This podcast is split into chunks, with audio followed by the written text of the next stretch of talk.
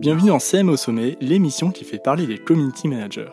Je suis Julien, CM Freelance, et dans ce podcast, on part à la rencontre d'autres community managers pour te faire découvrir les problématiques d'un métier en constante évolution et qui se spécialise de plus en plus. Dans chaque épisode, on va tenter d'aborder avec mon invité autant de questions globales que de points plus précis pour aider les CM à s'améliorer tu vas découvrir des analyses et des explications sur les techniques utilisées par les CM, ainsi que des réponses à toutes les questions que tu peux te poser au quotidien. Juste avant de commencer cet épisode, je t'invite à découvrir ma formation gratuite en 4 étapes pour devenir community manager et en vivre pleinement en cliquant sur le lien dans la description. Je te souhaite une très bonne écoute et à tout de suite.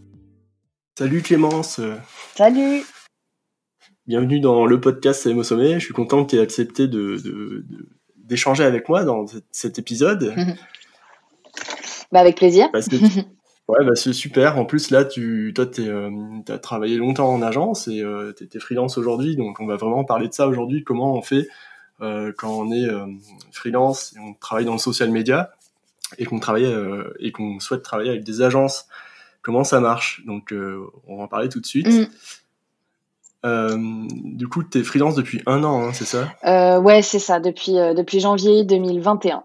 Donc ça va faire tout pile un an. Ouais. Après, une, tu m'avais dit une longue expérience en agence. Euh, oui, bah en fait, j'ai fait quasiment que de l'agence depuis depuis la fin de mes études. Et euh, j'ai fait juste un petit peu d'annonceur, mais euh, mais en fait, même chez l'annonceur, j'étais dans un contexte agence. En fait, c'était une agence intégrée, donc on fonctionnait comme une agence classique. Donc voilà. du coup, aujourd'hui, tu, tu es social media manager. Ouais. Euh, au départ, tu as, commencé euh, comme euh, CM, tu as créé du contenu, tout ça ou Comment ça s'est passé? Ça s'est fait assez naturellement. En fait, au début, je, comme tout le monde, hein, tu sais, tu te lances dans des études en communication, tu sais que tu veux faire de la communication, mais tu sais pas exactement quoi. Et j'étais intéressée par tout ce qui était RP, puis finalement, je me suis rendu compte que c'était pas du tout fait pour moi. Après, j'ai voulu faire de la conception-rédaction et en même temps, j'étais très attirée par les réseaux sociaux parce que je trouvais ça cool. Euh, et en fait, bah, le métier qui couple les deux, c'est le community manager. Donc, du coup, ça s'est fait euh, naturellement, en fait. D'accord, ouais, conception rédaction, c'est euh, c'est pour les publicités, hein, c'est ça, c'est la rédaction pour les. Ouais, c'est tu peux concevoir des, des, des, campagnes. Alors ça peut être souvent tu travailles en duo avec un avec un directeur artistique. Enfin, en tout cas dans le schéma vraiment mm. agence classique pub, ça ça se ça se positionne souvent comme ça tu bosses avec une équipe de créatifs et en gros, bah, toi, tu es un créatif qui euh, doit trouver une idée pour, euh, pour une campagne et euh, tu dois tirer le fil rouge jusqu'au bout. Donc, ça va de la conception vraiment de l'idée de ta campagne jusqu'à la rédaction de, des, des, claims, des signatures, des slogans, des. Voilà. D'accord. Donc, ça, tu as, appris la méthodo en, en agence? Pas vraiment. En fait, moi, quand je suis arrivée en agence, j'ai tout de suite démarré en, en community manager et en fait, euh, alors j'avais fait des petits, euh, des petits boulots. J'avais été un peu en CDD dans une boîte d'événementiel où je m'occupais du coup des réseaux sociaux de, des, des événements qui étaient concernés. Et, euh, et, après, je me suis, euh, je me suis directement lancée en agence et en fait, euh, j'ai appris sur le tas, quoi, sur vraiment sur le moment. Mmh. Ok, ouais, oui, avec les. D'accord. Et en agence, avec qui tu, tu, bosses en fait quand tu es community manager Tu bosses souvent. Alors, tu as un manager, tu as un N plus 1 euh, qui est le alors soit c'est un social media manager, soit c'est un social media stratégiste. Moi, c'était mon cas. Euh, ou soit c'est un head of social media. Enfin voilà, ça dépend en fait de la taille de l'équipe. Moi, ma toute première agence, on était deux. donc du coup, euh, on était deux sur les réseaux sociaux. Donc on était, euh, il y avait ma, ma manager qui était euh, social media stratégiste et moi j'étais vraiment la partie opérationnelle. Et après, ça dépend. Alors, en général, tu es plutôt rattaché à l'équipe stratégie ou planner strat quand tu es en agence. Ça peut arriver, encore une fois, ça dépend vraiment de la taille de ton équipe. Si, tu vois, typiquement, il y a mhm. des agences qui ont une vraie grosse équipe social media et là, tu as vraiment un pôle social media où tu as plein de community managers. Tu peux même avoir des graphistes spécialisés pour les réseaux sociaux, des stratégistes, etc. etc. Moi, c'était un tout petit, un tout petit truc, donc on était deux et on était rattaché au planner strat. Comment ça, ouais. Comment ça fonctionne en agence? Genre quand tu es euh, par exemple community manager, tu, tu, fais quoi exactement? Enfin, c'est quoi Est-ce que tu, dois utiliser certains outils euh, et euh, respecter une genre des étapes? Ouais, c'est ça. En gros, tu as, as, plusieurs clients qui sont qui sont enfin qui sont des clients vraiment réguliers de l'agence. En général, les, réseaux sociaux, tu as deux choses. Tu as soit tu as, des clients réguliers où tu as vraiment une mission qui revient tous les mois, ou soit tu as tes clients en one shot. Exactement comme quand tu es en freelance, en fait, c'est la même chose en agence. Mhm. Et en agence, bah, en fait, tout dépend du client. Moi, j'avais des clients qui m'imposaient leurs outils à eux parce que, euh, pour des raisons de, d'équipe, de, de, budget aussi pour eux, ils préféraient qu'on utilisait leurs outils à eux. D'autres où euh, l'agence utilisait des outils qu'elle avait décidé d'utiliser ou des outils que même parfois l'agence avait développés elle-même. Donc ça dépend, c'est vraiment au cas par cas. Et en gros, ben, tu as une mission qui est, euh, tu as un scope de mission qui est acté. Et puis, bah, toi, en tant que community manager, ton rôle, c'est d'animer les réseaux sociaux de cette marque-là. Et effectivement, tu as des étapes de validation. Souvent, au début, tu, tu proposes un planning édito. Le client, te le, alors tu le fais valider en interne euh, avec ton manager, avec les graphistes, euh, avec le DA, etc. Tu proposes l'ensemble des contenus à ton client. Ton client te dit oui, non, euh, je veux corriger ça, nanana. Et une fois que c'est validé, tu programmes et ainsi de suite tous les mois et tu livres aussi un reporting. En général, ça, c'est vraiment la mission basique que tu peux faire en agence. Community manager en agence. Ok, d'accord. Et tu, et tu, tu, je sais pas combien tu peux prendre de clients à la fois. Ça, c'est l'agence qui te le dit. Euh, alors, c'est plutôt l'agence qui te l'impose. Euh, en réalité, c'est la, le, la grosse différence avec un free ou un free, bah, c'est toi qui décides de ce que tu veux faire. En agence, euh, alors ça dépend du scope de la mission parce que c'est tout bête, hein, mais tu peux très bien avoir deux clients mais tes deux clients, ils sont sur Facebook, Instagram, Pinterest, Twitter, LinkedIn, euh, TikTok, enfin voilà. Et donc, du coup, la mission, elle devient mm. énormissime. Oui. Ou alors, tu peux avoir cinq clients avec juste une plateforme. Moi, j'avais le max du max que j'avais. À un moment, je... c'était au tout début quand j'avais démarré, j'avais cinq clients à la fois. Et les cinq clients, c'était sur plusieurs réseaux. Et clairement, ça te fait des, des journées euh, assez denses. Donc, euh, oui. Et ça, bah, en fait, jusqu'au moment où vraiment, toi, ta charge de travail, elle, est, elle déborde, et au bout d'un moment, bah, soit l'agence décide d'externaliser chez un free, ou soit euh, elle décide même de recruter euh, quelqu'un d'autre, euh, si, enfin, quelqu'un en plus, je veux dire, et de faire grosse qualité, quoi. Ouais. Ouais, 5 clients, c'est énorme sur plusieurs réseaux sociaux. Ouais, c'était c'était beaucoup. C'était beaucoup. alors ma manager m'aidait beaucoup. j'avais aussi, heureusement, on était dans une super équipe et j'avais même des planeurs strat qui étaient anciennement community manager qui de temps en temps quand vraiment c'était chaud euh, venaient prendre euh, des reporting et tout. Non vraiment c'était c'était on avait une super équipe hyper euh, hyper soudée. Mais mais c'est sportif quoi. Parce que en plus de tout ça en plus de tes clients à gérer au quotidien bah il y a des appels d'offres. Et quand tu as des appels d'offres bah on peut te solliciter pour bosser sur un reco ou donner quelques éclairages moi comme j'étais vraiment dans l'opérationnel bah mon boss souvent me demander si euh, qu'est-ce qui était tendance, si ça, ça pouvait se faire, ça, ça pouvait. Donc euh, oui, il y a des moments où c'est où c'est compliqué, ouais. Du coup, toi, tu, en tant que CM, quand tu étais dans les agences, tu, tu, faisais de l'opérationnel. Ça consistait en quoi exactement, par exemple Par réseau hein, ou... Euh? bah c'est, enfin, t'animes les réseaux sociaux de, de, tes clients, quoi. Donc tu postes, tu modères. Alors, la modération, plus j'avais, enfin, au début, j'en faisais beaucoup, notamment dans ma première agence, mais bon, c'était en 2015-2016. Euh, alors, ça paraît euh, pas si énorme que ça, c'était il y a pas très longtemps, mais en, en temps réseaux sociaux, c'était il y a un monde, parce que ça a beaucoup changé entre temps. Oui, et euh, à l'époque, souvent, tout était externalisé chez, les, chez l'agence. Maintenant, c'est beaucoup moins le cas. Les annonceurs ont compris que, par exemple, la modération, l'agence, techniquement, elle a zéro valeur ajoutée sur cette partie-là. Et en fait, pour des raisons de logistique, c'est beaucoup plus intéressant que ce soit chez l'annonceur plutôt que ce soit chez l'agence, par exemple. Donc, voilà. D'accord. Ouais, ouais, bah c'est. Euh, du coup, oui, tu, tu faisais vraiment la, la, création de posts sur, sur, sur, ouais, sur Facebook, Instagram, euh, mais n'importe quel type de post, ça peut être des stories ou des euh, ça. contenus du fil d'actualité, des, des carousels. Ouais. D'accord. Sauf que la grosse différence, pardon, excuse-moi. Sauf que la grosse différence, je pense, mais peut-être que tu allais en venir, en, à venir à ce, à ce sujet-là, mais la grosse différence en agence, c'est que le community manager, il s'occupe de la partie réseaux sociaux. Tout ce qui est contenu visuel, c'est un graphiste qui s'en occupe. Donc du coup, toi, en tant que community manager, tu, c'est ça qui est chouette en agence, c'est que tu bosses en duo aussi avec plein d'autres personnes. Et tu vas pouvoir bosser en duo avec un, avec un graphiste, parfois même avec un illustrateur parce qu'il faut de l'illustration sur tes créas. Donc euh, ça peut être, euh, en fait, tu bosses avec plein de gens. Ouais, tu, euh, mais ça veut dire que tu, tu étais vraiment au, au, rôle du CM, genre tu fais que de l'écriture, quoi, pratiquement, ou du concept de poste. Ouais. Et de la modération et des stats. C'est ça. Et un peu de stratégie quand il y a un appel d'offres. D'accord. Toi, toi, ça, ça, ça t'intéressait ou comment ça s'est passé Bah euh, ça, oui. Alors, bah, ce qui est chouette en agence, on va pas se mentir, c'est les clients, parce qu'en fait, en agence, euh, bah, elles ont beaucoup plus de, de, force de frappe pour avoir des, des, annonceurs, notamment des grosses marques ou ce genre de choses. Donc, tu peux travailler pour des marques assez ambitieuses et euh, avec pas mal de budget.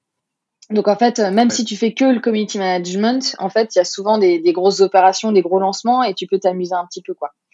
Donc c'est sympa. Euh, après, ce qui est un peu frustrant, enfin pour moi, ce qui était un peu frustrant en agence, euh, outre le fait que ben c'était des journées à rallonge et que en fait euh, bah, t'as pas vraiment de contrôle sur avec qui tu veux bosser, comment et dans quelles conditions. Euh, à part ce souci-là, euh, bah tu oui, la mission, elle peut être redondante en fonction de tes clients. Si, si tu que du community management et que tu pas des moments où c'est juste pour un lancement de produit ou si c'est pour de la stratégie, ben oui, ça peut être ça peut être un peu redondant effectivement. D'accord. Et du, euh, toi, alors, tu es, community manager et, tu t'es dit, bon, euh, ça sera intéressant, je passe plus côté euh, stratégie ensuite, après l'opérationnel Ouais, c'est ça, ça se fait assez naturellement. Au bout d'un moment, bah, quand tu, plus tu prends des comptes, en fait, c'est toujours la même chose en agence, quand tu commences à prendre du mm. galon, on te donne des mm. comptes avec un petit peu plus de responsabilité, on te sollicite un petit peu plus sur la stratégie. Euh, on te met un petit peu plus en front avec le client aussi. Moi, c'est par exemple quand j'étais junior, au tout début, ça m'a fait un énorme choc parce que je me retrouvais toute seule en face du client. Alors, euh, enfin, toute seule, euh, entre guillemets, parce que j'avais quand même mon manager et on te lâchait pas comme ça.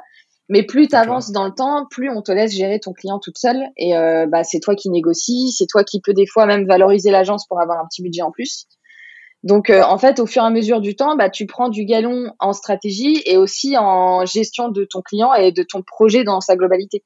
C'est toi qui vas briefer seul les créas, c'est toi qui à un moment te dis, euh, bah en fait non, là c'est pas un créa qu'il me faut, c'est un, c'est un motion, c'est un motion designer parce que ce serait plus intéressant de faire une vidéo. Et là, du coup, tu peux, tu vois, tu peux prendre des, des initiatives comme ça, un peu plus, un peu plus ambitieuses, quoi. Mmh. Ok, ouais, ça c'est super intéressant. Euh, est-ce que tu, euh, tu devais aussi, enfin tu disais que tu négociais parfois le budget à la hausse. Comment facture une agence à un client C'est en... Alors ça, ça dépend des agences. alors je suis peut-être pas la meilleure personne pour, pour répondre à cette question. Moi, comment ça se faisait? Ça se faisait souvent en honoraire. Donc en gros, ben c'est très simple. L'agence l'agence te vend à un certain tarif par jour et elle vend un package. Euh, en fait, c'est exactement comme toi quand tu es en free. C'est euh, en gros, bah toi quand tu es en free, tu vois euh, à peu près le marché, tu vois à peu près toi ce que tu peux apporter en termes de prix, tu vois tes frais et bah, tes dépenses pour pour pouvoir bosser. Et, et puis tu te fais ta marge dessus et après tu dis à ton client bah voilà je coûte tant par jour. Bah l'agence fait exactement mm. pareil avec les différents postes. Alors forcément sur un projet classique enfin tu vois de community management en agence, tu as euh, le committee manager qui va le coûter le plus cher parce que c'est pas forcément en tarif jour, mais en quantité, puisque c'est lui qui va travailler le plus. Tu vas vendre euh, un graphiste, genre, je sais pas, deux, trois jours par euh, mois, par exemple, et tu vas vendre un, un social media strat pendant un jour qui va être l'espèce de lead un peu qui va, qui va voilà, chapeauter un petit peu tout le projet, par exemple. Ça, c'est le scope un peu classique. Et en général, c'est en, en honoraire. C'est vraiment rarissime qu'une agence vende au poste, par exemple parce que ça se passe pas comme ça. Enfin, c'est plus compliqué que ça en fait. C'est il y a tout un travail de conseil, de relation client. Mm. Euh, bon, si tu commences à vendre au poste, euh, enfin, tu vois, ça va être ça va être compliqué quoi. D'accord. Oui, d'accord. Donc, euh, l'agence vend au, par rapport à la personne qui fait, pas par rapport forcément à la prestation, quoi. Bah, Au nombre de personnes qui bossent sur. Oui, voilà. En fait, c'est au nombre de postes. Après, que ce soit euh, toi, euh, Clémence, euh, community manager, ou toi, Julien, community manager, en fait, ça change pas grand-chose. Sur la ligne de mm. facturation de ton client, il y a marqué community manager tant de jours, graphiste tant de jours, directeur, directeur de clientèle, par exemple, tant de jours, et ainsi de suite, ainsi de suite. Ouais. D'accord, ok. Ah, c'est, oui, bah c'est, le système agence. après, ça, ça, dépend des agences, tu m'as dit. Hein. Ouais, il y a des agences qui fonctionnent, euh, qui fonctionnent différemment. Euh, enfin, je suis sûre mm. qu'il y a même des agences qui vendent au poste, hein, peut-être. Hein, mais euh, en tout cas, en tout cas, le nous à l'époque, dans quasiment toutes mes agences, on, c'était en, en honoraire parce que ben, en fait, bah déjà l'agence fait sa marge dessus. Une agence, elle marge entre 30 et 40% à peu près. Donc euh, à peu près, hein, c'est des encore une fois, tout dépend des agences. Pour ça, je suis peut-être pas la meilleure personne parce que je suis pas commerciale, mais en tout cas, je sais que ça se fait comme ça. c'est intéressant ce que tu dis quand même, parce que ça, ça, donne des indications. Tu vois, oui, voilà, c'est un peu sur le. En hmm. théorie, ça se passe, ça se passe comme ça. Ok. Euh, du coup, toi, qu'est-ce que tu, tu l'as dit, hein, mais qu'est-ce que ton expérience en agence t'a apporté pour devenir freelance? euh, De, bah, des, alors plein de trucs. euh, bah, travailler avec des créatifs, euh, comment briefer des créatifs, euh, comment comprendre comment, tu briefes un créatif? Tu as un document, tu le formalises ou... Bah en général, je le oui, je le formalise. En gros, j'essaie de donner un maximum d'informations. Par exemple, euh, je vais demander à un graphiste de me faire un post. Euh, en général, je lui donne soit le texte du post ou le vraiment le concept global du post.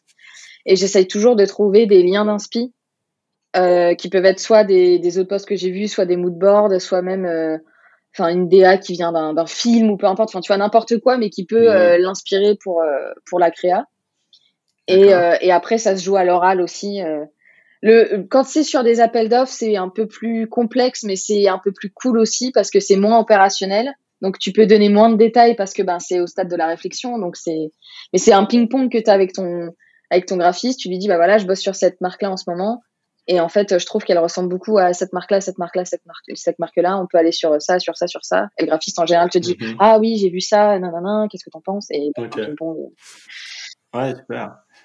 Euh, donc là, c'est pour le, brief réac, on va dire. Et ensuite, euh, qu'est-ce que ça t'a apporté d'autre, euh, le côté agence? La compréhension de ton annonceur, parce que ben ça arrive à, je sais pas, 80% des cas que ton client ne dise pas exactement ce qu'il enfin ce qu'il souhaite et ses exigences parce qu'il le sait déjà pas forcément lui-même. Donc faut tirer les verres du nez, faut essayer de comprendre un peu, euh, tu vois, pas les messages cachés, mais euh, ce que ça sous-entend un petit peu derrière. Enfin, tu vois, c'est un peu creuser, un peu questionner ton client. Euh, ça, ça m'a beaucoup aidé en agence. T'as as, formalisé ça aussi? T'as un processus Ouais, j'ai euh, bah, j'ai un, un, espèce de doc avec des questions euh, incontournables euh, du style, euh, mais c'est des questions basiques, hein, du style bah, la deadline, enfin tu vois le, la quantité de jours, enfin nos objectifs, voilà les trucs basiques. Et puis après derrière, c'est ça peut être par exemple qu'est-ce que vous aimez comme marque sur les réseaux sociaux? Est-ce que vous ça vous parle quand vous voyez non non non non non Enfin tu vois c'est des questions comme ça qui te permettent de mieux cerner ton client. Ouais. Est-ce que tu lui demandes aussi s'il a déjà travaillé avec d'autres freelances auparavant ou des agences? Bah, les agences, je sais, à 90% des cas, voire même 100% des cas, qu'ils ont déjà bossé avec des agences. Donc ça, je le pose pas forcément euh, à l'agence. D'accord. Mais euh, quand je suis en direct avec un annonceur, oui, bien sûr. D'accord, oui, c'est sûr. Ok, ça c'est intéressant. Donc, tu as, le questionnaire client. Et tout à l'heure, j'ai vu un post de toi euh, sur LinkedIn sur les red, les red flags, donc les, les, demandes les demandes que tu refuses. Bah, euh, ça, ça, t'a aidé pour ça? Ah, C'est pas que tu, pas que tu refuses, des euh, demandes genre euh, incohérentes. Oui, voilà. C'est warning. ah bah complètement, complètement. En fait, l'agence c'est un milieu qui est pas facile pour plein de raisons, et notamment parce que le schéma économique des agences fait que les annonceurs ont quand même énormément de pouvoir sur le sur les agences et il y en a des tas des demandes comme ça où en fait euh, ça ça sent pas bon dès le début. Et en fait, bah, quand tu... Est-ce que tu peux donner des exemples ah bah, Un exemple tout con sur, euh, sur mon métier, par exemple, c'est, euh, bah voilà, j'ai ma marque, là, elle est en cours de lancement et j'ai vraiment envie d'avoir d'avoir un impact vraiment significatif. Je veux avoir une très grosse visibilité. Et bah moi, clairement, si dans deux mois, ma communauté Instagram, elle a pas triplé, ça va pas le faire. Ok. Donc voilà, ce genre de... Donc, il y a déjà dans le ton, parce que c'est souvent euh, un peu pas passif agressif mais une petite pression quoi. Si. c'est voilà. Alors alors paradoxalement j'ai rarement eu des demandes comme ça en tant que free. Par contre en agence euh, ça arrive très très très souvent. D'accord. Et euh, et puis en plus bah d'un point de vue purement terre à terre en fait bah là ce que tu ce que enfin moi ce que m'a appris en tant qu'agent c'est quand je vois le directeur de clientèle qui voit ce mail là et qui se dit ok donc en fait là il va falloir lui expliquer d'abord comment ça fonctionne pour qu'il comprenne qu'en fait ce qu'il demande en l'état actuel des choses, c'est irréalisable. Mais qu'en revanche, l'agence peut lui apporter ça, ça, ça, ça, ça, ça, ça, ça. Et en fait, dans ces moments-là, faut avoir une, ce que mon manager n'arrêtait pas d'appeler une posture conseil. Et en fait, au lieu, c'est, pas dire non, c'est dire, euh, alors là, en l'état actuel des choses, c'est pas possible pour x, x, x, x raisons. Et là, tu appuies vraiment ta position d'expertise en disant, en fait, moi, je connais mon métier, donc je t'explique comment ça fonctionne. Et après, tu lui dis, en revanche, moi, ce que je peux vous apporter pour aller au mieux vers cet objectif-là, c'est ça, ça, ça, ça, ça, ça. Et là, tu as une posture conseil. Et en général, à 90% des cas, euh, l'annonceur, euh, il se dit, ah, ok, j'avais pas compris, je savais pas que ça fonctionnait comme ça. Mais c'est rassurant parce que ils connaissent bien leur métier, je sais à quoi m'attendre, et en plus, ils me donnent des potentielles pistes euh, et des potentielles solutions. Et là, tu signes. Du coup, quand... en général, en croisant les doigts. Mais... Bah oui, c'est clair. Mais du coup, quand, par exemple, si on reprend l'exemple du, du, du, mec qui veut tripler sa communauté, mm. tripler sa communauté, on sait sous, c'est sous-jacent euh, qu'il faut euh, acheter des fans et acheter des fans, ouais, c'est pas bien. C'est sanctionné par euh, Instagram. Oui, de toute façon, c'est pas bien parce que on, le voit, hein, les comptes qui ont acheté des fans. Moi, je vois des gros comptes hein, de, de, grosses marques qui achètent beaucoup, beaucoup de fans et qui ont zéro engagement. Enfin, les, les posts sont, voilà, c'est nul. Donc, ça, tu, tu lui dis, voilà, tu lui dis, bah, ça, c'est pas possible comme ça parce que le budget, parce que c'est pas hyper bien. Et ensuite, moi, en revanche, je peux vous aider pour, euh, c'est ça. pour euh, structurer euh, votre positionnement sur les stories, sur les Exactement. Enfin, échanger avec la communauté, commencer petit pour ensuite créer une vraie communauté engagée. voilà, quoi. Exactement.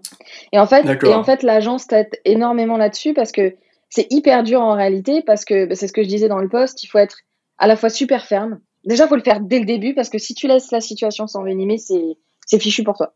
Donc en fait, dès le début, faut recadrer le client et en même temps, faut être suffisamment ferme pour lui faire comprendre que c'est non dans l'état actuel des choses.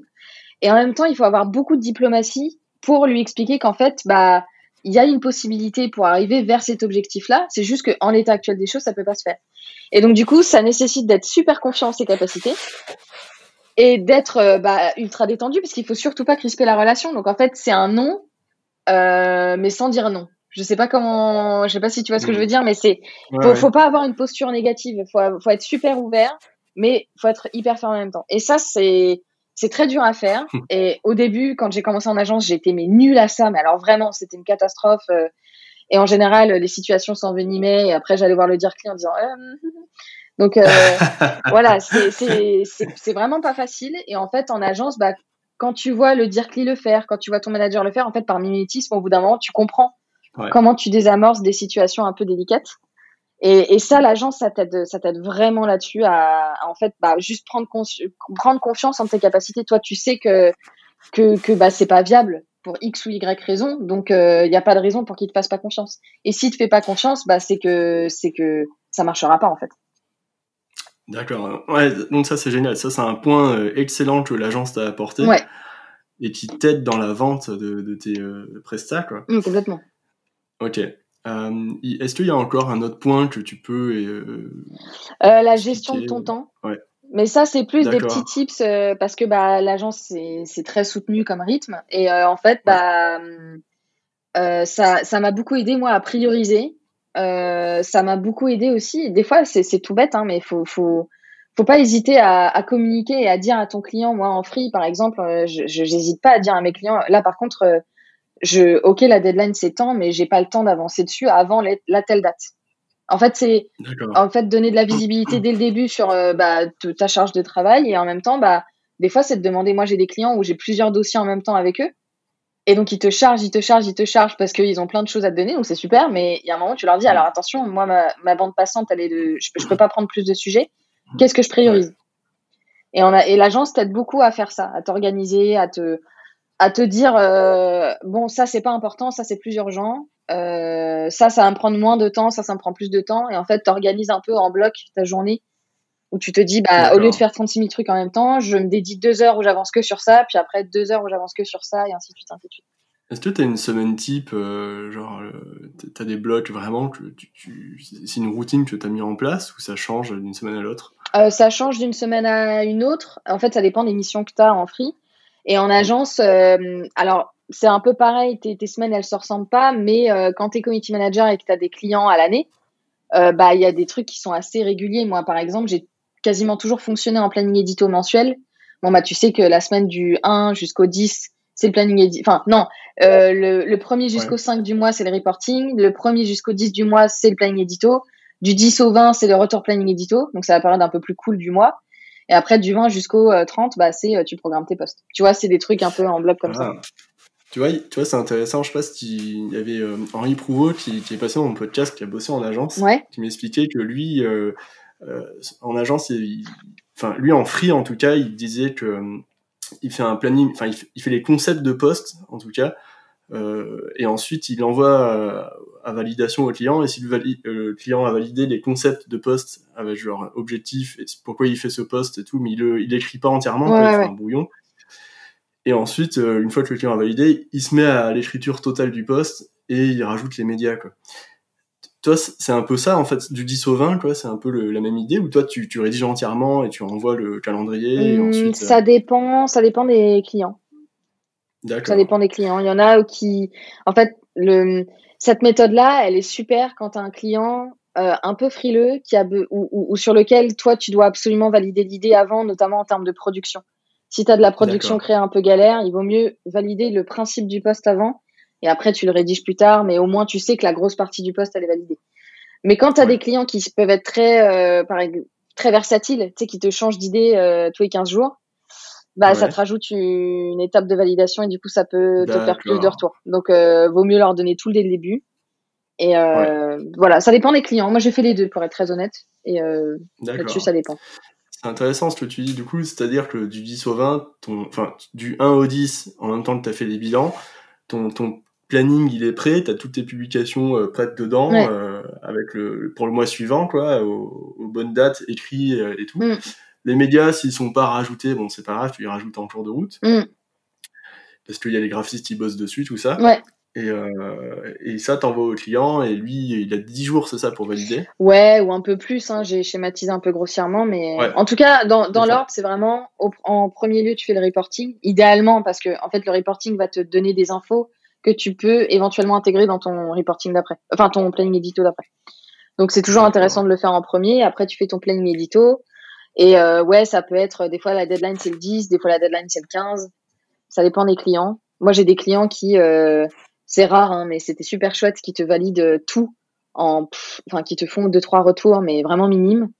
Euh, mais le reste, ils te laissent carte blanche. C'est vraiment rare. Hein. C'est très chouette les clients comme ça.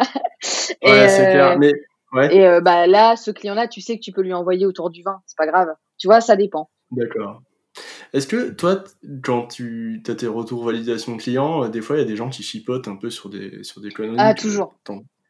D'accord. Mais ça, c'est pareil. En agence, tu te rends compte que quel que soit le client, euh, c'est toujours comme ça. Et en fait, je pense qu'il y a un mélange il y a, y a, beaucoup de choses en fait qui se. Alors je veux pas faire de la psychologie de comptoir, mais il y a beaucoup. il y a beaucoup de trucs qui se, qui se mélangent dans, dans les retours. Il y a à la fois euh, souvent il y a des clients qui vont qui vont être très frileux par rapport à l'image de la marque et qui vont avoir peur de prendre le moindre petit risque et qui du coup vont être très pointilleux sur vraiment des micro détails qui toi en tant qu'expert de la communication tu te dis oui enfin bon c'est pas très impactant mais pourquoi pas. Mmh. Ouais.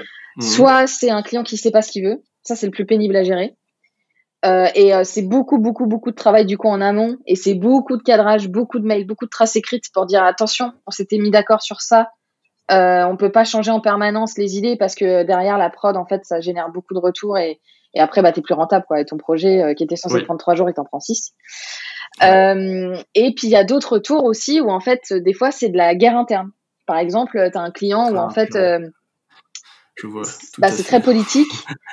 oui. Et puis bah, quand tu as une grosse équipe côté client avec plusieurs euh, personnes en lead sur le projet, et eh ben en fait, tu as toujours un qui veut prendre le pouvoir sur l'autre et du coup ben ça se mange au niveau des retours. Et euh, le dommage collatéral, c'est soit le freelance ou soit l'agence quoi.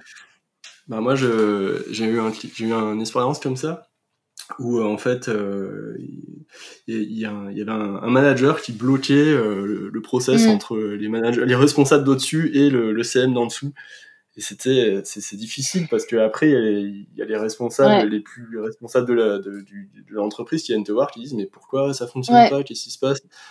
Et toi tu peux pas leur dire mais c'est votre manager qui ah c'est dur. Ah c'est hyper dur. C'est le pire.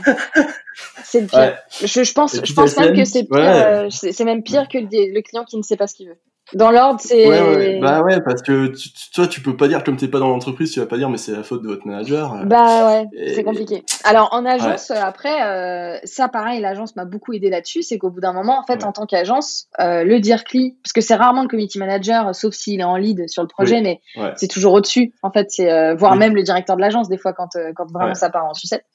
Et en gros, bah, c'est taper du poing sur la table, quoi. C'est dire, écoutez, en fait là en l'état, mais très factuellement, pas de, pas justement se mmh. mêler entre guillemets de ces gars internes qui finalement ne regardent personne d'autre qu'eux. Euh, c'est de leur dire, écoutez, en fait, euh, là, on se rend compte qu'en termes de validation des contenus, en fait, euh, bah, qui, qui est en lead sur le projet? Il faut une personne en lead sur le projet parce que sinon, en fait, on n'y arrivera, on n'y arrivera pas et là, on est, on est plus rentable. Et en fait, au bout d'un moment, bah, ça veut dire, on perd de l'argent à bosser avec vous, donc, bah, au bout d'un moment, on va arrêter de travailler avec vous et on va travailler avec un client qui paye qui, qui, sera plus rentable pour nous. En fait, c'est le, faut être, mais faut être super factuel justement. Faut jamais rentrer dans, dans, dans leur guerre à eux parce que sinon, euh, alors là, attends. Ouais, bah oui, c'est sûr. Hein, pas, pas sorti de l'auberge. Ouais. Ok, super intéressant. Donc ça, c'est vraiment ce que tu as apporté à l'agence. Complètement.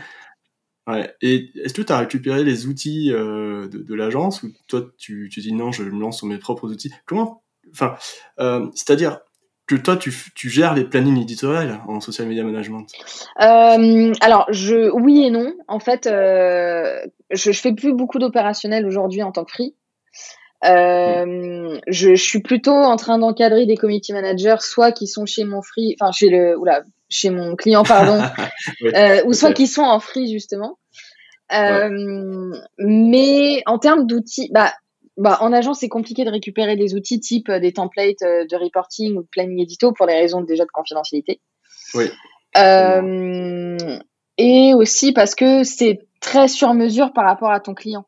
Par contre, là où c'est chouette, c'est que ça te forme justement à te dire, OK, j'ai fait tel planning édito de telle manière parce que je sais que mon client, il préfère cette forme-là.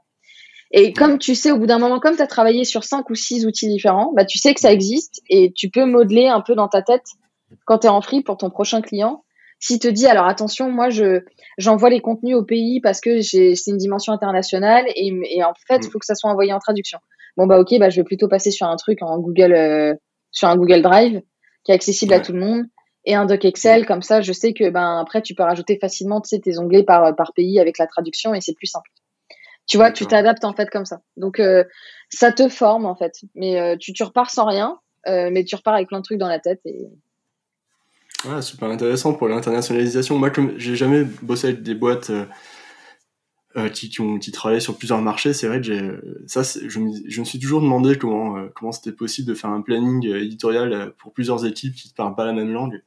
C'est compliqué. Euh, en, fait, en fait, euh, bah, il y a deux choses. Il y a l'opérationnel avec vraiment la gestion de ton équipe. Et là, il faut un outil mm. qui soit collaboratif. Alors, j'ai travaillé sur soit Google Drive, c'est le plus simple et, le, et puis le gratuit, on va pas se mentir.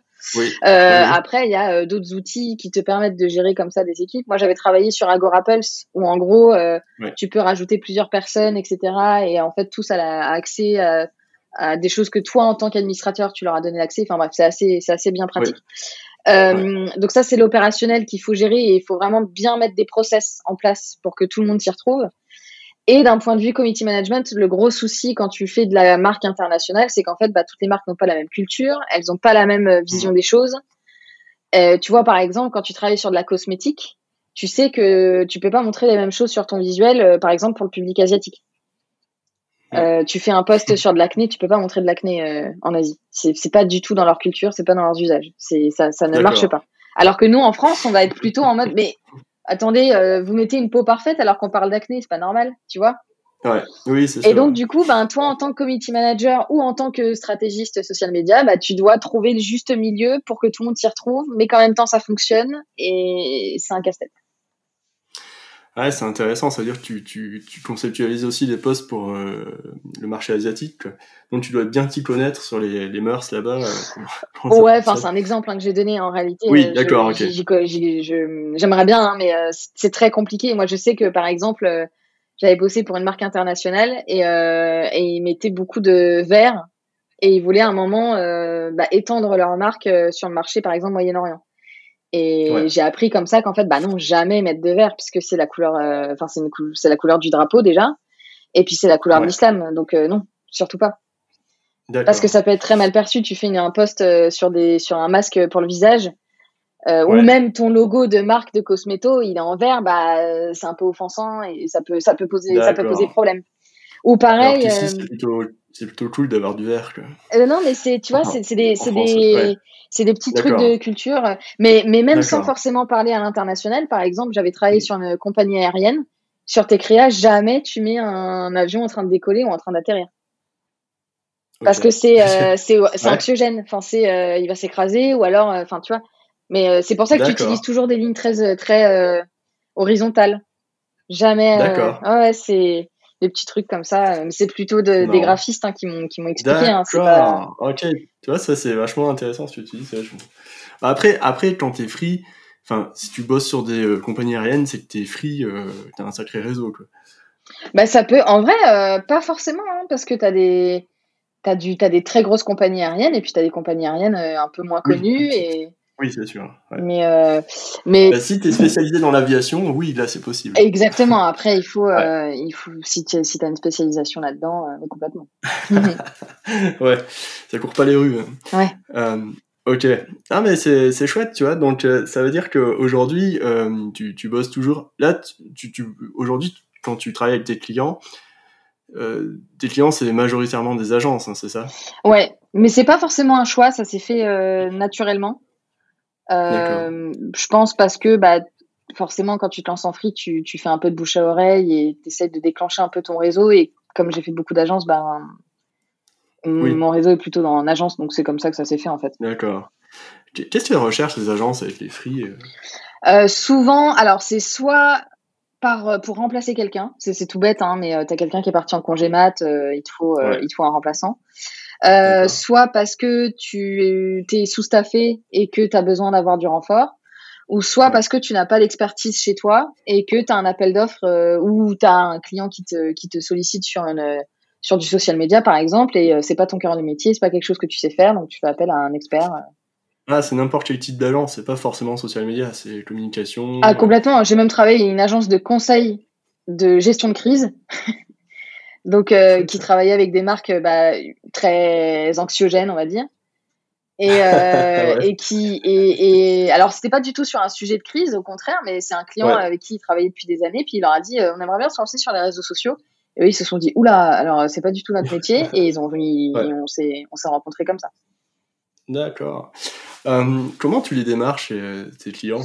Euh, Alors, c'est pas vraiment moi qui les démarche. Euh, Déjà parce que je suis nulle à ça. J'ai essayé hein, faire de la prospection. J'ai essayé, je me suis même formée. Euh, et je suis pas du tout à l'aise avec cette posture-là. Je déteste vraiment. Je me renie quand quand je fais de la ah prospection.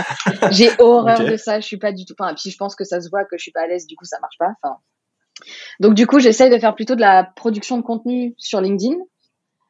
Et ça me génère de la visibilité et c'est comme ça qu'on arrive à me à prendre, à prendre contact avec moi.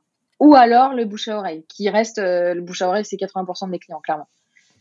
D'accord, c'est suite à tes expériences en agence. Quoi. Ouais, et puis des fois ça va être, tu bosses avec une agence, ça se passe bien, et euh, bah, l'agence va communiquer à une autre agence et ainsi de suite et ainsi de suite c'est vraiment un peu toile d'araignée quoi ouais ça c'est vachement intéressant du coup c'est à dire que t'as pas besoin forcément de, de démarcher enfin tu actives ton réseau en permanence quoi.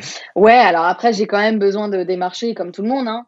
mais euh, moi je considère que quand je fais des posts sur LinkedIn ça entre euh, c'est pas que de la production de contenu ça rentre dans le cadre de ma prospection D'accord. Et quand, est-ce que tu as commencé à, aller sur LinkedIn pour faire euh, des posts? Tu le faisais déjà en agence pour tes salariés ou... Eh oui. Donc euh, quand je me suis lancée en free, euh, j'ai, en fait ça a fait le même effet que quand tu lances un, business. j'ai, fait un post pour dire ouais je suis en free. Et puis ben et là t'attends et tu dis bah, bah, pourquoi vous m'appelez pas? Et et puis bon bah là t'essayes de bah de en fait en plus c'était en plein confinement donc en fait le, en fait, faut faire de la, comment dire, euh, faut rappeler aux gens en permanence que tu es en free pour pas qu'ils t'oublient et que quand il y a une demande qui, qui, se, qui traîne, ils se disent ah bah attends je connais quelqu'un. Donc en fait c'est tout le temps en permanence bah, faire des posts, euh, essayer d'entretenir ton réseau. Alors ce qui est chouette c'est que la plupart de mes anciens collègues d'agence c'est des c'est des amis, donc c'est cool parce que euh, bah on n'a pas besoin de ça pour se garder pour garder contact. mais voilà, c'est en permanence en fait relancer comme ça, faire faire de faire de l'alerte en fait, c'est dire oh, oh, en fait j'existe. Et mais après, c'est vraiment, c'est vraiment par phase. Tu vois, par exemple, en agence, je pense que les périodes les plus hardcore en termes de charge de travail en agence, c'est clairement euh, euh, bah, septembre, octobre, novembre, décembre. Et euh, je dirais de mars jusqu'à mai, juin. Juillet, août, c'est mort de chez mort. Et janvier, c'est mort de chez mort. Bah, typiquement, en janvier, moi, c'était très calme. J'avais quand même des petites missions, mais c'était très calme. Et là, ça redémarre Ok. Donc ça, tu connais la saisonnalité et euh, tu, tu, sais que pendant ces, ces, temps-là, en, en juillet-août, tu peux prendre des vacances. Euh. Bah c'est ça. C'est ça, faut essayer un petit peu de. Alors, ou t'améliorer sur des process. Voilà, ou alors, et puis bah, de toujours, encore une fois, moi, ce que j'arrive pas à faire, alors que pourtant euh, je le conseille à mon client, donc comme quoi les cordonniers, tout ça. Hein. Euh, mais typiquement, moi je sais que je. Je, faut, faut que j'arrive à, à faire un peu plus de posts sur LinkedIn, en tout cas de manière plus régulière pour justement entretenir ça et pour avoir une base de visibilité, euh, même si je suis blindé de taf, pour plus tard. Parce qu'en plus, on sait très bien que quand tu prospectes, c'est pas pour tout de suite, c'est pour plus tard. Oui. Donc, euh, donc en fait, c'est ça que, que je dois euh, arriver à faire mieux. mais, ouais, mais c'est vrai, ce que tu dis, il y a une temporalité à prendre en compte quand tu commences à publier sur LinkedIn peut-être dans les deux mois, il y a une personne qui peut le contacter. Euh, le temps de se prendre une décision, euh, vous présentiez tout ça, ça peut durer. Euh, Exactement. Tu peux, commencer à poster en janvier, en fait, la mission, elle commence en juin. Quoi. Ouais, c'est ça. C'est... Et quand tu prospectes en direct, parce que ça m'est déjà arrivé d'envoyer des messages sur LinkedIn, par exemple. Alors, je déteste faire ça, mais ça m'est déjà arrivé. bah c'est pareil, tu sais que en fait la personne te dit oui oui je garde votre contact, mais elle va te rappeler dans deux trois mois quand tu auras une demande parce que en agence s'ils n'ont pas de mission à te donner ils vont pas faire appel à toi, contrairement à un annonceur où c'est plutôt sur du long terme. En agence, c'est c'est un one shot, mais si tu t'entends bien avec eux, bah, ils referont appel à toi régulièrement quand il y a un sujet qui se prête. D'accord. C'est intéressant, ça veut dire que tu, des fois, tu, tu prospectes quand même par message privé sur LinkedIn euh, des, directeurs d'agence, mm. par exemple. Euh, tu, tu, le fais quand même, quoi, mine de rien. J'essaye, ouais. Mais euh, c'est ça marche pas. Enfin, en tout cas, moi, sur mon. Mais après, c'est très aléatoire. Moi, j'ai des amis qui sont euh, pas forcément sur le même métier, mais qui ont euh, le même schéma un peu agence. Et pour eux, ça fonctionne. Mais c'est pas le même métier. Donc, je sais pas. Moi, je je sais pas si j'ai la bonne méthode. C'est possible que j'ai pas du tout la bonne méthode. Hein, mais encore une fois, c'est pas mon métier. Non, c'est ouais, c'est sûr. Mais en fait, quand t'es free malheureusement, bah, tu dois être un peu commercial aussi ah bah parce que euh, c'est ta survie en fait qui en dépend. Donc ok, mais je savais pas. Je pensais que tu démarchais les agences euh, via LinkedIn euh, en, off, tu vois, même, enfin en, en, plus de ta prod de contenu, quoi. Ok, tu vois, c'est intéressant. Non, c'est rare, c'est rare. C'est vraiment, c'est vraiment plus mes posts LinkedIn en général. Il y a quelqu'un qui va se retrouver dedans ou en tout cas qui va trouver ça intéressant. Et comme il a un besoin en même temps, bah tu sais, ça fait la connexion. et, euh, et il t'appelle, euh, ah bah tiens, j'ai un, j'ai un sujet, quoi. Ouais.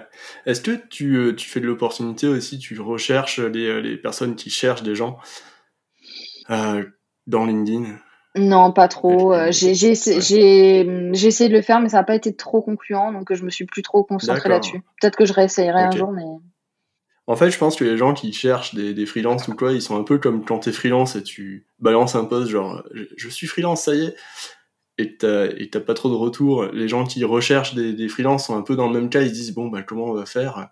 On va mettre un post sur LinkedIn pour voir avec le hashtag qui faut qui va bien, mais mais, euh, mais ils savent pas trop qui ils vont trouver au bout du fil. Quoi. Ouais, c'est un peu ça. c'est un peu ça. Ok. Euh, du coup, quand t'envoies une euh, proposition à une agence, enfin c'est elle qui te qui t'impose des, des, tarifs euh, un tarif ou c'est enfin, est-ce que ça change par rapport à un annonceur ou pas? Euh, bah souvent un annonceur c'est euh, on aimerait se lancer sur les réseaux sociaux combien ça pourrait nous coûter? Et là tu fais une, vraiment une, une, proposition commerciale structurée avec euh, euh, bah, les différentes étapes etc les différents postes entre guillemets euh, une agence, c'est plutôt l'inverse. C'est euh, on a besoin de quelqu'un pour euh, tel nanana, combien tu peux nous proposer pour ce type de prestation? Ou alors c'est on a besoin de quelqu'un nanana, pour être très honnête, on a tant de budget, qu'est-ce que tu peux faire pour tant de budget? Moi, on m'a jamais cherché à baisser mon TJM. Ou alors si, mais c'est pas, enfin, je, considère que c'est pas vraiment le baisser, c'est forfaitisé. Tu sais quand tu as une mission qui est régulière. Mais ça, pour moi, c'est c'est pas baisser ton TJM parce que t'es es gagnant en fait. Euh, tu es gagnant parce que tu as une mission sur six mois, donc c'est normal que tu, que tu fasses un package euh, qui intègre tout. mais pour du one shot, on n'a jamais cherché à baisser mon TJM. et très sincèrement, même s'ils essayeraient, ça fonctionnerait pas parce que bah, je considère que j'ai Enfin, en fait, je préfère faire moins et proposer une offre où il y a moins de choses plutôt que de baisser mon TGM parce que je trouve que ça renvoie pas du tout le bon, euh, le bon signal, quoi. C'est euh, et surtout si c'est du one shot et encore plus si c'est une agence avec qui tu n'as jamais travaillé. Il y a une notion de confiance à avoir. Moi, je, je trouverais ça pas cool qu'une agence que je connais pas euh, me demande d'office de baisser mon TGM pour une mission comme ça en, en one shot. C'est pas cool. D'accord. Ton TGM, tu as une fourchette à donner ou qui peut évoluer, bien sûr. Hein. Bah, j'ai une fourchette, euh, oui et non. En fait, j'ai un tarif euh, fixe. Après, je peux facturer un peu plus quand soit c'est euh, vraiment une mission qui est compliquée, ou quand c'est un annonceur, on va dire, comment je pourrais dire, un annonceur pas un peu polémique, mais en tout cas un annonceur que tu peux pas mettre sur un book euh, ou quand c'est quelque chose qui est un peu euh, voilà qui est un peu polémique un peu compliqué ou de crise ou tu vois un sujet un peu euh, un peu complexe là je vais facturer un peu plus parce qu'il y a, y a du jus de cerveau un peu plus intense on va dire. Et il y a une vraie expertise à apporter. Et je peux facturer plus quand c'est vraiment dans des conditions du type rendu dans deux jours ou travailler le week-end. Mais ça pareil on me l'a jamais demandé et si on me le demande en général je dis non parce que bah je, je peux pas je peux pas faire euh, cinq jours de travail en deux. J'ai pas encore trouvé la solution. D'accord, mais en, du coup, en, en jour, euh, enfin, est-ce que tu as une fourchette en euros, je voulais dire en fait Ah, bah moi mon TGM il est à 500, entre 500 et 550 à peu près. D'accord. Et après, euh, en général, je peux faire un forfait quand il y a quand y a une récurrence en fait. Après, comme tout le monde, j'ai un tarif à ne pas dépasser, à ne pas passer en dessous.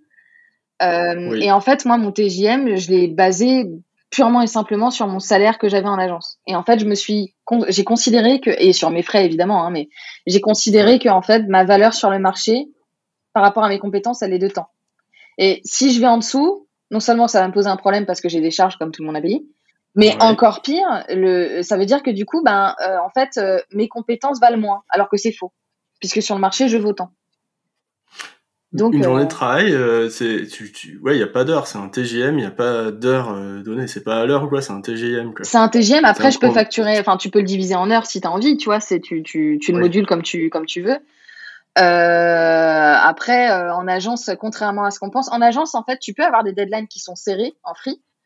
Euh, mais tu restes un freelance, on va jamais t'imposer d'horaire. Enfin, si on commence à t'imposer des horaires ou autre, bah c'est du salariat déguisé. Donc euh, non, non, on t'impose, on t'impose pas d'horaire, on t'impose une deadline. Enfin, on t'impose non, c'est on te propose une deadline et toi tu, tu dis bah oui c'est possible, non c'est pas possible, il me faut une rallonge et c'est une négociation après. Et... D'accord. Et en fait, tu sais exactement. Enfin, quand si tu fais de l'opérationnel, si tu, jamais tu en fais, tu sais combien de temps ça va te prendre d'écrire 30 euh, postes. Ouais, c'est ça. Et du coup, du coup, tu vas te dire, bah voilà, 30 postes, c'est, c'est 3 jours. Exactement. Euh, puis en plus, euh, il y a la validation et euh, le machin, ça va faire 5 jours en tout. Ouais, voilà, c'est ça. Ça tu prends, tu prends en compte tout le projet, c'est-à-dire le temps de production et puis bah aussi, effectivement, comme tu disais, les échanges, les allers-retours de validation. Hmm. ça, c'est le plus dur à estimer parce que, surtout quand ton client, tu le connais pas. Ouais. Mais quand je travaille avec des, des agences, moi, je me sens libre de leur poser la question et de leur dire comment est le client. Est-ce que c'est un client qui est compliqué pour plein de raisons? Ça veut pas dire, euh, c'est pas négatif hein, quand je dis ça. Il y a des clients, des fois, c'est compliqué parce que le sujet en lui-même est compliqué et que du coup, il y a une, une expertise à avoir et ça prend du temps. Et, et en général, l'agence, bah, comme euh, en fait, quand tu es en free, tu es, perçu plus comme un partenaire que comme un prestataire. Euh, enfin, en tout cas, j'ai de la chance parce que ça s'est toujours passé comme ça. J'imagine qu'il y a des agences qui sont pas cool avec leur free, mais en tout cas, pour ma part, mm. ça se passe plutôt comme ça. Et, euh, et, du coup, tu peux avoir, enfin, en tout cas, moi, j'ai une conversation très franche et honnête avec eux en leur disant, ben voilà, comment le client, euh, ok, et puis bah toi, tu rajoutes euh, ou tu enlèves en fonction d'eux, quoi. D'accord. Est-ce que les, les, agences, tu leur fais un devis, mais elles te font pas un contrat, elles te font pas signer leur. Non, c'est c'est vraiment rare, c'est un devis. Les rares fois où j'ai signé un contrat, c'était avec un annonceur en direct, effectivement. Mon agence, c'est rare. Tu peux signer, par contre, parfois juste une clause de confidentialité, ça peut arriver. Voilà, d'accord. Ouais. Mais euh, parce que c'est vraiment le truc, euh, en général, le plus important dans un contrat, c'est pour des raisons de confidentialité. Moi, ça m'est déjà arrivé de signer une clause en plus de mon devis, mais sinon, euh, en général, c'est le devis. Ouais, d'accord. Personne. Moi, j'ai, en fait, je te dis ça parce que il y avait une agence. Moi, jamais je bossais avec des agences. J'ai eu une mauvaise expérience avec euh, une agence, avec un boulot que j'ai même pas fait, en fait, finalement. Ouais. Parce que je l'ai refusé. Parce que c'est une agence, en fait. J'ai envoyé mes, mes CGV. Mmh. Et elle, elle m'avait renvoyé le- les, les leurs, en fait, en disant euh, nos CGV annulent les vôtres. Ah. En première condition. Ouais. Et après, elle m'a imposé toute, toute une série de trucs euh, dans, dans leur CGV. Et j'avais fait, mais non, c'est pas possible, en fait. Là, Mm. Moi, je, je peux pas faire ce que. Enfin, on n'est plus dans une relation prestataire-client. Là, je suis prestation salariée. Ouais. Salarié euh, boîte. Et, et en fait, euh, voilà. Et du coup, je m'étais dit, en fait, les agences, euh, c'est bizarre que. euh, Enfin, cette agence parisienne m'impose ça.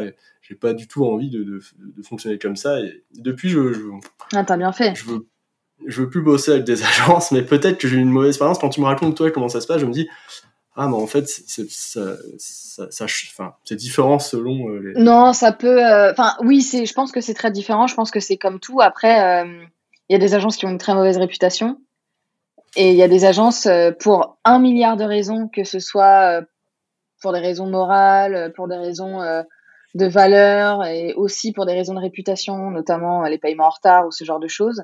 Moi, il y a des agences, ils, me démarchent par brief. Enfin, je reçois un brief de cette agence-là, j'y vais même pas. D'accord. Donc, euh, parce que, parce que non, c'est, c'est, c'est, je sais que ça va mal se passer. Oui. Ou alors, Ouais. dans les échanges, tu le sens tout de suite, un peu comme les red flags que j'ai mis sur LinkedIn. Bah, tu peux te, Ouais. tu peux le dupliquer toi avec ta, avec ton client. Ou euh, pour les raisons, bah, typiquement là, ce que tu disais, euh, on t'envoie des conditions délirantes.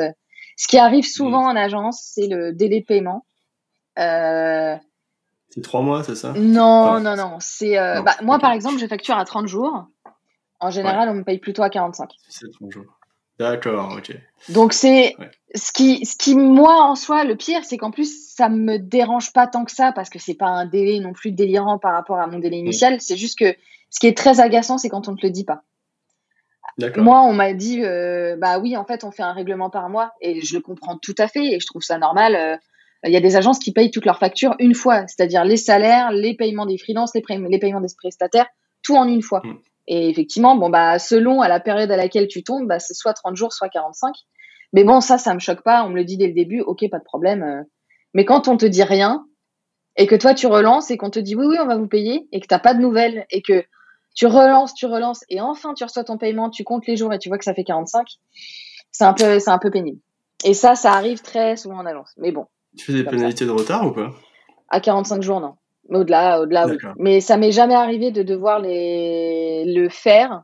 euh, mais je suis déjà allée jusqu'à la mise en demeure pour, pour euh, faire une alerte pour le faire. D'accord. Ouais. Mais ça m'est, ça m'est jamais arrivé encore. Heureusement, je touche du bois. Mais... Ouais, c'est sûr. Et du coup, euh, ouais, bah, heureusement. Et du coup, tes, tes outils, tu utilises quoi là aujourd'hui, toi, vraiment en termes de, de planificateur pour les réseaux sociaux ou planning éditorial? Moi, par exemple, j'utilise Notion pour mon planning éditorial parce que niveau collaboration, j'ai pas trouvé mieux. ouais, Euh, Excel, enfin Google Sheet, euh, j'aime pas du tout écrire dedans, je trouve ça insupportable. Et Notion, c'est vraiment le plus clair, le plus euh, nickel, je Mm. trouve, pour le planning. Mais toi, tu fais ton planning directement dans un outil de programmation ou... Bah, en fait, euh, comme je fais pas d'opérationnel, euh, enfin, j'ai pas fait d'opérationnel Oui, de- depuis que je suis en Ouais. free. Donc, euh, en fait, ce que je fais, en moi, je travaille beaucoup avec Google Drive. Ouais. Euh, oui, c'est un peu relou des fois quand tu utilises Google Sheet et c'est vrai que des fois quand tu veux le compléter, ça saute. Enfin bref, c'est un peu, c'est un peu Ouais, pénible. Mais bon, je m'y suis fait et je bosse là-dessus et c'est le plus simple en fait pour euh, pour mes clients. Donc, j'utilise pas d'outils de programmation depuis que je suis en free parce que je je programme pas vu que je ne fais pas de vraiment d'opérationnel. Donc, vraiment, un outil Ouais. collaboratif, c'est Drive. Euh, Notion, je l'utilise beaucoup, mais plus moi toute seule. J'ai déjà essayé de le, con- de le, de ouais. le conseiller à un de mes clients et finalement non. Ouais, Euh, parce qu'ils ils veulent pas changer leurs habitudes. bah oui, En fait, c'est ça le. moi, ce que je fais, c'est que le, planning, en fait, je leur mets à disposition, je leur montre comment le remplir et tout. Ouais, Et quand, et quand ils ont tous mes templates clients et tout, c'est assez simple, ils le prennent immédiatement en main. En fait. ouais. Ouais, mais c'est super Notion. hein. Ouais. Ouais. C'est vraiment bien. Mais c'est bah, c'est l'outil euh, qui manquait pour les CM, je trouve. Mm.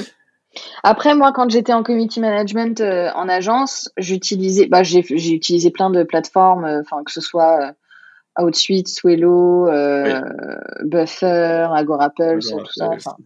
Après, ça dépend. Il y en a que je préfère par rapport à d'autres, mais ça dépend vraiment du projet, de la taille de ton équipe, de, Des fois, il y a des outils que je préfère, mais je sais que pour tel sujet, c'est pas possible. Et donc, du coup, je Mhm. m'adapte. quoi.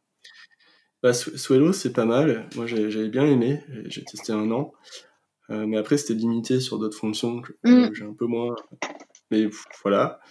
Allure Apple, c'était super aussi. J'ai bien aimé aussi utiliser ça. Buffer, je trouve ça insupportable. Ouais, j'aime pas trop aussi. Je, je trouve ça vraiment. Et au-dessus, j'ai jamais testé parce que ça, ça me fait peur. C'est l'usine à gaz, le truc. Ça peut être une usine à gaz, mais, euh, Ouais. mais c'est assez puissant sur d'autres aspects. Moi, je l'avais Oui. testé aussi en, en, en employé advocacy. Donc, euh, Oui. quand tu, quand tu as vraiment des, des très grosses équipes pour le coup. taille. Exactement. Ouais, et euh, et c'était, euh, c'était, oui, c'est c'est beaucoup de paramétrage et c'est un peu une usine à gaz, mais ça marchait super bien. Donc, euh, D'accord, ouais. Ok, ça c'est intéressant. Oui, je savais pas que tu faisais de l'employé advocacy aussi. J'en ai fait, j'en ai fait pas mal en agence et j'ai vendu une mission de conseil là-dessus, mais on n'est pas encore rentré dans l'opérationnel. Parce que c'est pour une boîte où euh, où, bah, il y a beaucoup de leviers de validation et comme en plus c'est pour les membres du, du comité exécutif, bah, c'est très c'est très long et c'est beaucoup de, de processus à mettre en place. Donc euh, voilà, je croise Ouais. les doigts pour que ça se fasse. mais- En, free, ouais, c'est complexe, mais c'est. Ouais, c'est. Ok, intéressant. ouais. D'accord. Et du coup, quand tu quand as une relation client, euh, tu, que- dans- pendant ta mission, combien de fois par semaine tu, tu communiques avec lui? Euh, Est-ce que tu évites les contacts le plus possible, comme certains freelances que, que je Non, non, non. Je... euh, ouais. Alors, bah, ça, ça dépend. En fait, moi, je j'ai gardé une habitude que je faisais en agence, euh, qui moi me semble évidente, mais il y en a plein qui ne le font pas, c'est de timesheeter. Et en fait, moi, je, je vends ma, ma prestation trois jours. Je sais que ça va me prendre trois jours, donc tant d'heures, et je note le nombre d'heures que je passe. Ça me permet de voir si je suis rentable et pas. euh, Et donc, euh, bah, du coup, quand j'ai un client qui prend contact avec moi, alors si c'est un mail, je vais pas timesheeter un mail, mais euh, enfin, sauf si le mail me prend trois heures, mais enfin, en général, c'est pas le cas. Euh, par contre, quand il y a des calls, etc., je, je le, je le timesheet.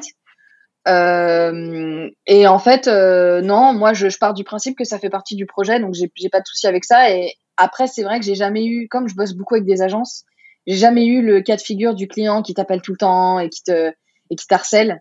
Ça m'est jamais vraiment arrivé. Euh, j'ai des clients qui me sollicitent plus que d'autres. Euh, mais euh, voilà, je- encore une fois, j'ai peut-être beaucoup de chance, hein, mais euh, comme c'est avec des Mhm. agences, c'est pas moi en fait qui me fait harceler, c'est eux. Donc, donc ça peut me retomber dessus après derrière en casquette, tu vois, mais en général, c'est pour ça aussi que du coup, je suis pas très sollicitée. D'accord. Donc là, pour tes clients, toi, tu leur fournis une stratégie euh, de contenu, une ligne édi- éditoriale, tout ça, Mm. et tu, tu, tu fais les reporting aussi ou... Ouais, ça peut m'arriver.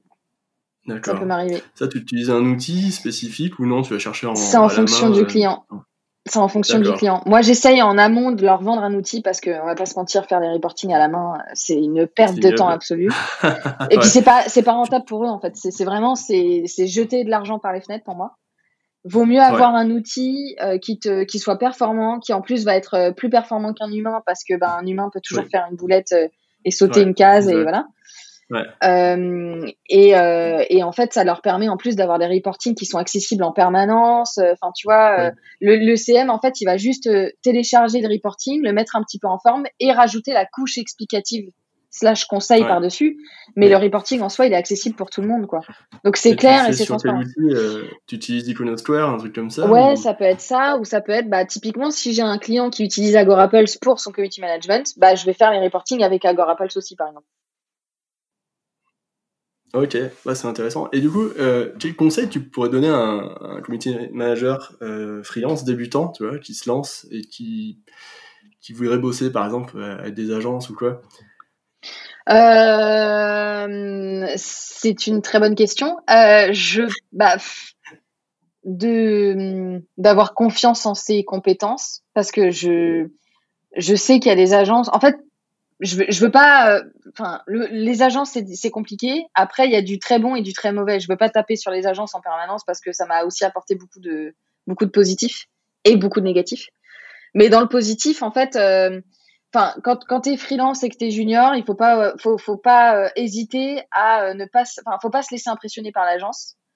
Et euh, faut pas hésiter à, aussi bah, porter ses compétences et son expertise et dire, bah, en fait, moi, je vous conseillerais peut-être plutôt d'aller dans ce sens-là.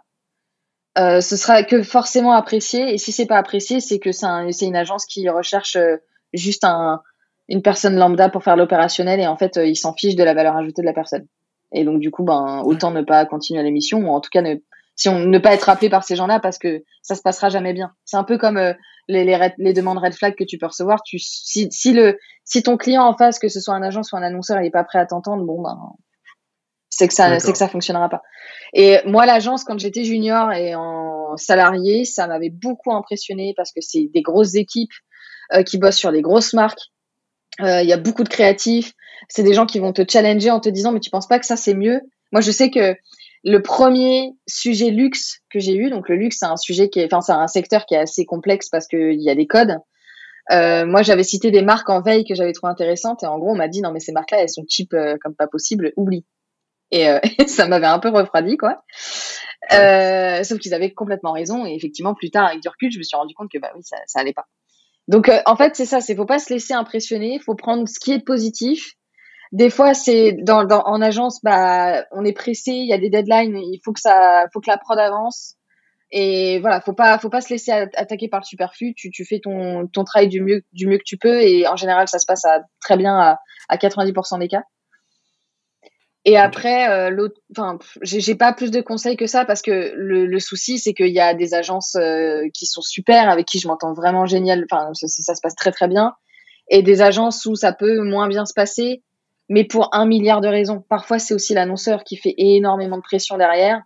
Et en fait, euh, que ce soit toi ou quelqu'un d'autre, ça se serait forcément mal, mal passé. Donc c'est pour ça vraiment, il faut prendre du recul et il faut se dire euh, bon ben il y a ça qui s'est bien passé, ça qui s'est pas bien passé. Bon bah c'est pas grave, euh, je prends le mieux et puis bah le négatif, c'est un peu un peu bateau dit comme ça, mais moi ça m'a vraiment aidé en agence parce que des fois il y a des clients où en fait de base ça se serait mal passé. Donc c'est pas forcément de de, ta faute, de ta responsabilité.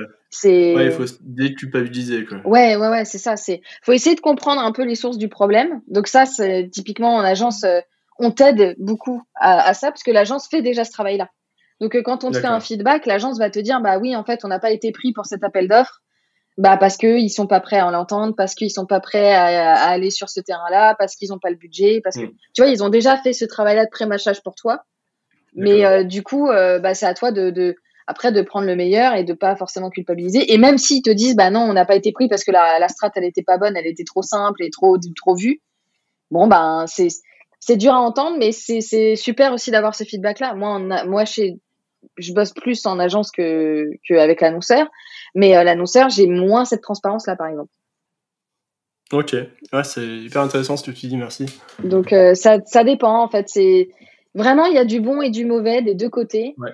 Je pense que c'est plus une question aussi de personnalité. Il y a des gens qui détestent, moi j'ai parlé avec des filles qui détestent bosser avec des agences pour plein de raisons que je comprends à 2000%. C'est, ça dépend. Faut, faut tester et euh, il faut se faire son opinion en fait. oui, voilà, exactement, totalement. Ouais, merci euh, Clémence, c'était vraiment chouette. Ben, merci euh, beaucoup. et voilà, cet épisode est déjà terminé. Merci à toi de l'avoir écouté jusqu'au bout. Si tu souhaites en savoir plus, n'hésite pas à aller écouter les autres épisodes. Pour me soutenir, je t'invite à laisser 5 étoiles sur Apple Podcast, ça m'aide énormément. Juste avant de te quitter, je t'invite à découvrir ma formation gratuite en 4 étapes pour devenir community manager et en vivre pleinement.